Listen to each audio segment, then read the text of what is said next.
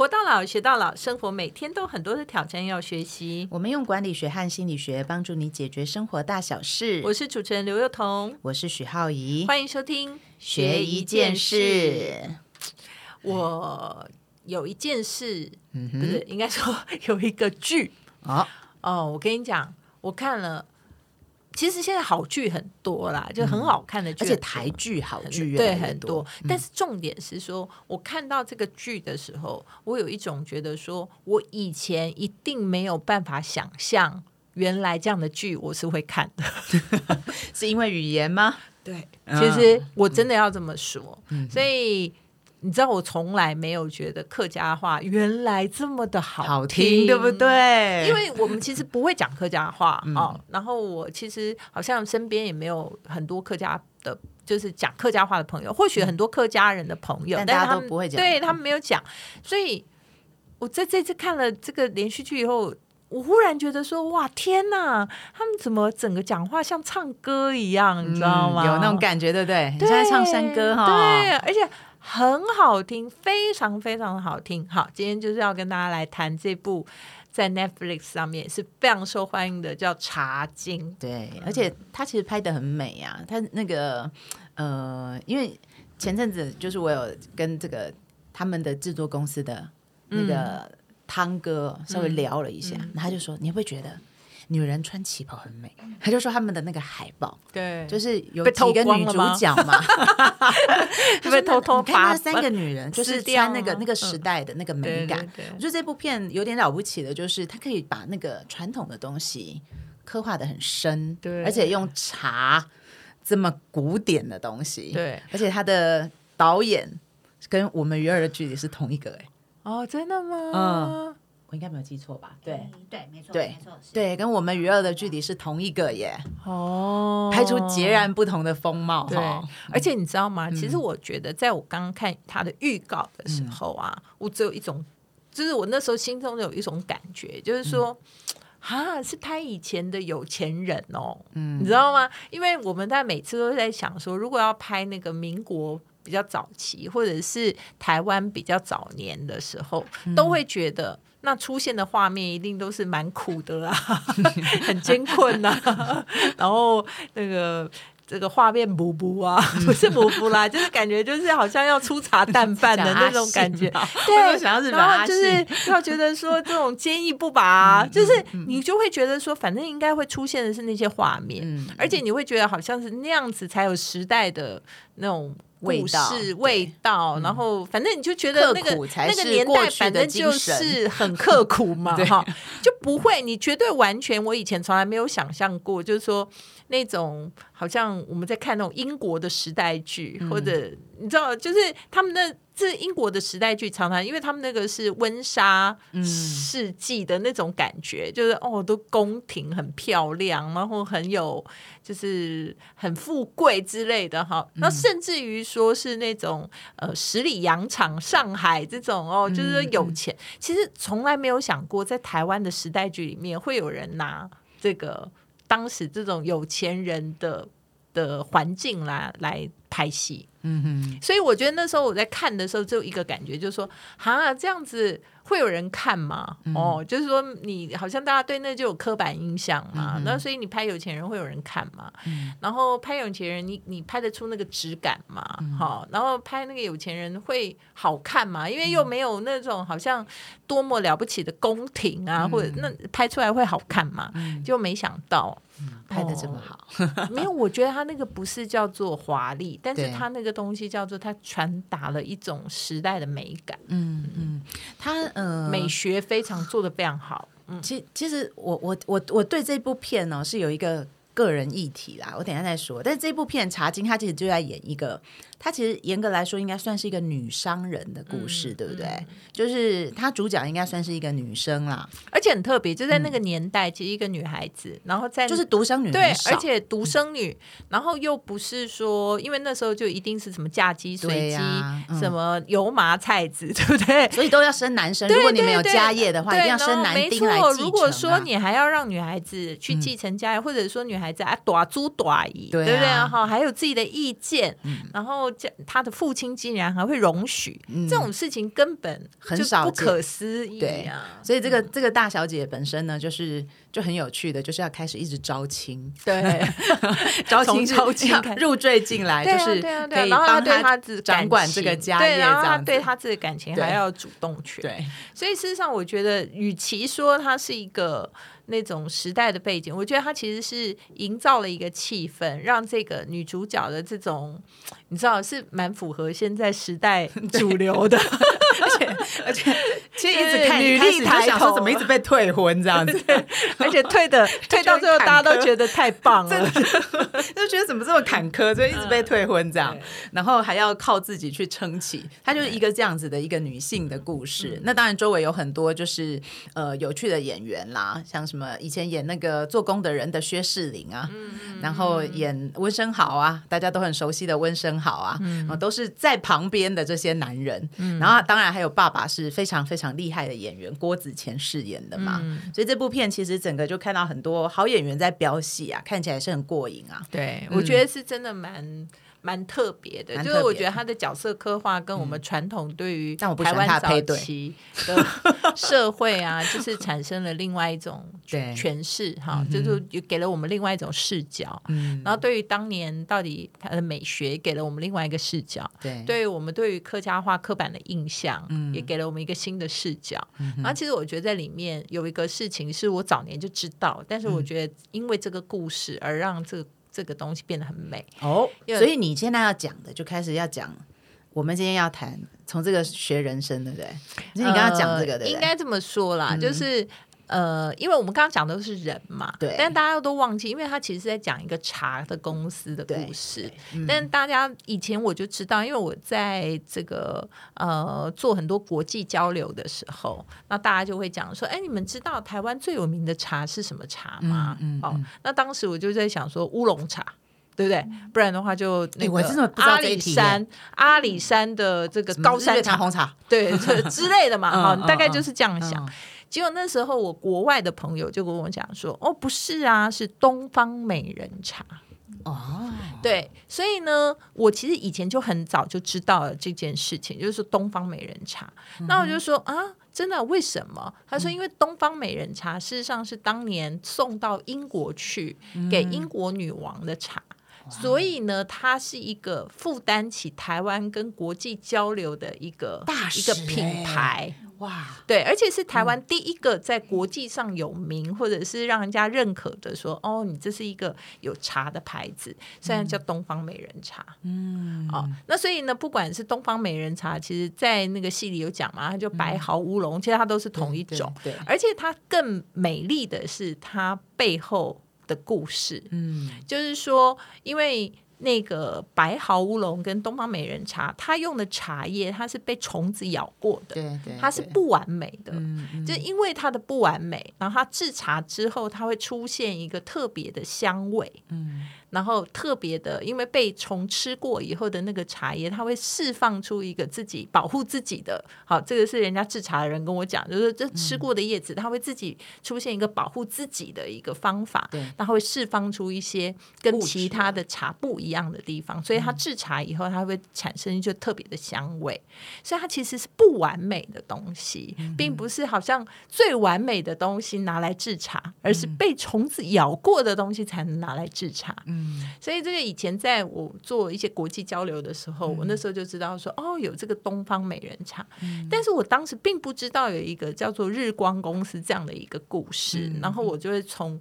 觉得这个剧本或者是这整个的戏，它其实讲的不光是那个年代的事情，而是它讲了台湾一个很重要、很重要在国际上被认可的一件事情。呃，而且那个他是其中里面一个角色写的耶，嗯，就是后来那个小姐的老公，他自自己写了这个小说，然后变成了这个剧本，这样。是你你刚才讲，我我我，因为我之前有一段时间就是去拍。农家的纪录片，嗯，那其中有一个农家就是在平林吧，就很偏僻的地方种茶。那那时候我们会去，是因为那个八八风灾的时候，他们家屋顶就被吹掉了，嗯，然后那个时候就有农庄的老板就带我们去看，哇，农民就是，而且他们就是强调为什么可以种出那种茶，因为某种程度它一定要有虫嘛，所以你不太可能那上面是有农药或者是什么，所以那种就是很坚守这种自然的那种农民。我们那时候我带那个学生就去那边拍了纪录片。哇，他们都叹为观止，因为那全部都是蜜蜂在飞，然后没有屋顶啊，然后蜜蜂在飞啊，然后大家都傻眼，因为我们在讲话在访问的时候，就是蜜蜂一直在那边绕来绕去，然后那个农民都完全就是。好像没有没有东西在他前面飞这样子，视若无睹。对对对对，然后大家都会觉得，哎，怎么会这样？那你那个时候去体验的时候，其实我真的觉得很了不起，因为制茶其实很困难。嗯，那我们那时候去拍的时候，其实是发现一件事，就是台湾这种技术，它其实本身就有传承的困难。对，然后所以呃，包括农民他们自己都说，其实制茶非常非常辛苦。大家如果看《茶经》这部片，它里面还有另外一个很棒的女主角，就是在那边制茶那个制茶师，对，那是真的很辛苦的。工作，我们那时候就连拍整个，一直跟他们整个制茶那整个过程，他们就是宁愿那个农夫在那边度菇，他都会坐在那旁边，然后一直在那边看着那个茶。有的时候你看那个精神啊，我觉得这部这部呃影集里面，它其实反映出很多我们那个年代的人。刚讲说刻苦，我觉得这方面其实蛮刻苦的，嗯，就是会愿意为了一个你自己喜爱的事情。然后执着在那边，对，所以它是一种美学版的刻苦，对不对？他没有把它好像呈现在很痛苦，它不是痛苦，对，它是呃呈真的呈现出了刻苦啊，所以我觉得那个真的很特别。对，那当然，我觉得呃女性的故事啊，是茶经里头非常让我们觉得。很了不起、很动容的事情哈，然后就是怎样坚持的自我，不管是他对感情的想法，或者对他对人生的看法，或者他对于他啊像该做什么样事的那种执着，或者一种好像不服输的精神哈，或者说不觉得自己是个女孩子就应该被限制的那样子的的很敢讲立场哈，所以我觉得这些都是呃。打破了我们对那个时代的时候很多人的看法，或者说那时候那个时代应该怎么样的一种看法。嗯，好，还有那个制茶，呃，就是是后来他去日本留学，好，他选择的那条道路哈。而且这个部分其实是有一点点叫走走到我们的这主流市场了，因为现在的主流市场就是女力抬头嘛，所以他女力呀、毅力呀，对对对，是比较。但是我觉得他也就把这个故事。真的能够很符合时代的诠释啦，哈。然后第二个就是美学，那第三个我觉得就是，我觉得任何事情就是它带带出了那时候那个时代里头台湾真的非常重要的一个产品。然后这个产品它其实是象征着我们跟世界的距离。所以我觉得这件事情从这几个角度来看，我真的就觉得很。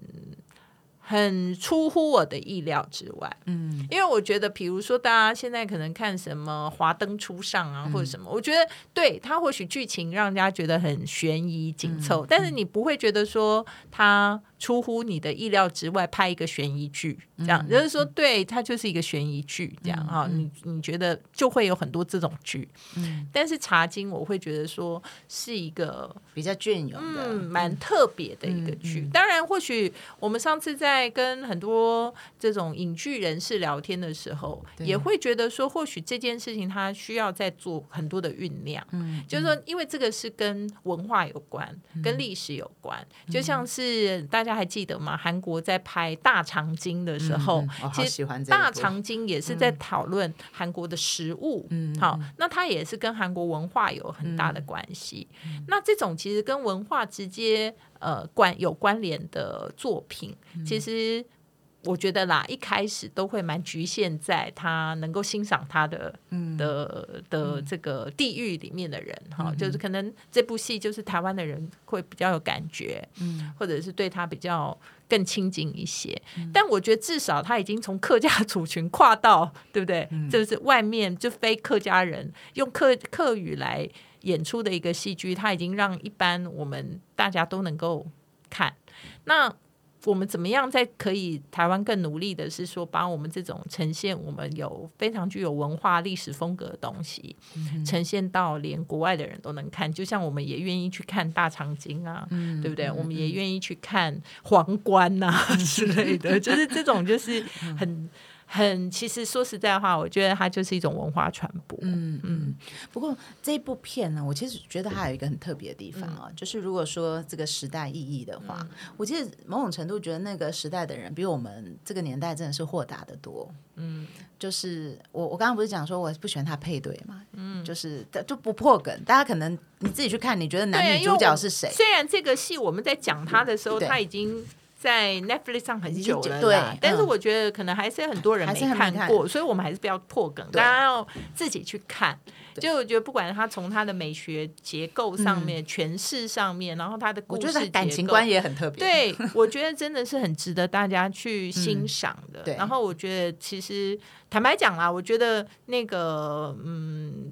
导演的技巧是蛮纯熟的，我觉得他其实很多时候这种戏是有的时候会拍的蛮沉重的，但是我觉得他其实像，这是我个人观点，像斯卡罗我就有点没办法，嗯，因为我觉得他就是历史有点复杂，然后整个的过程啊，或者是他的剧情有点让我觉得有点沉闷，就是所以我就很难。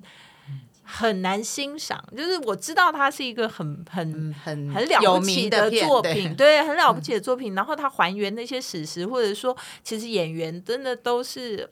很棒，很棒，而且其实演的真的都很好。嗯，但是我觉得就是它有点沉重，过于的没有办法融合在一种娱乐文化里面。哈，我觉得这个事情就是或许我们庸俗一点啦，但是这个事情就是说大众娱乐跟这种非常艺术作品之间，我觉得他那个求取的平衡，我觉得《茶经》真的是让我对客家。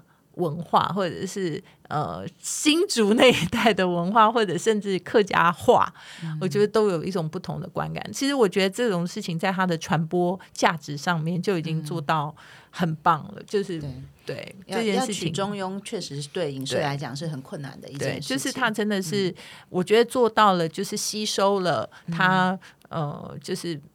就是我觉得啦，就是没有看结果的话，你举了一个很好的例子啊，因为你拿华灯，华灯初上，呃，它它其实就是商业的机制嘛，就是大家就讲说它是那个叫做蓝色蜘蛛网这艺术版对的高配版，对，然后呃，就这超高配版，超高配版，很非常非常，因为连演员都全部都是小配角，都是超大咖。这样，然后斯卡罗真的是很艺术性的那个，那这样讲起来，茶金确实就是。他们对，就走出了一个，我觉得其实，在历史故事跟这种客家故事里面，我觉得如果他没有拍出这个结果，然后我看过的话，我觉得你要就是说告诉我说，哦，有一个这么故事，然后全部要用客家话来演，然后要这样子，我觉得我会马上的想法就是，应该我不会看。但没想到看了以后，我其实真的是蛮喜欢的。嗯，所以林林君阳确实是个很不错的导演。对对对，好，所以我觉得今天呢，我们其实应该说闲聊吧，因为我们觉得。说这真的是一个蛮值得介绍给大家的一部好的台湾的创作。当然，因为最近都一直都发现台湾有这么多好的创作，相信嗯，应该我们也感觉好像影视圈可以迎来了另外一种好像被瞩目到的一个一个时代。那也希望在这里努力的人，大家都能够有好的作品。对。好，每周一晚上八点，欢迎大家在 Sound On、Spotify、KKBox 等各大 Podcast 平台收听我们的节目。如果有任何想要我们讨论的议题，也欢迎留言哦。我们下次见，拜拜。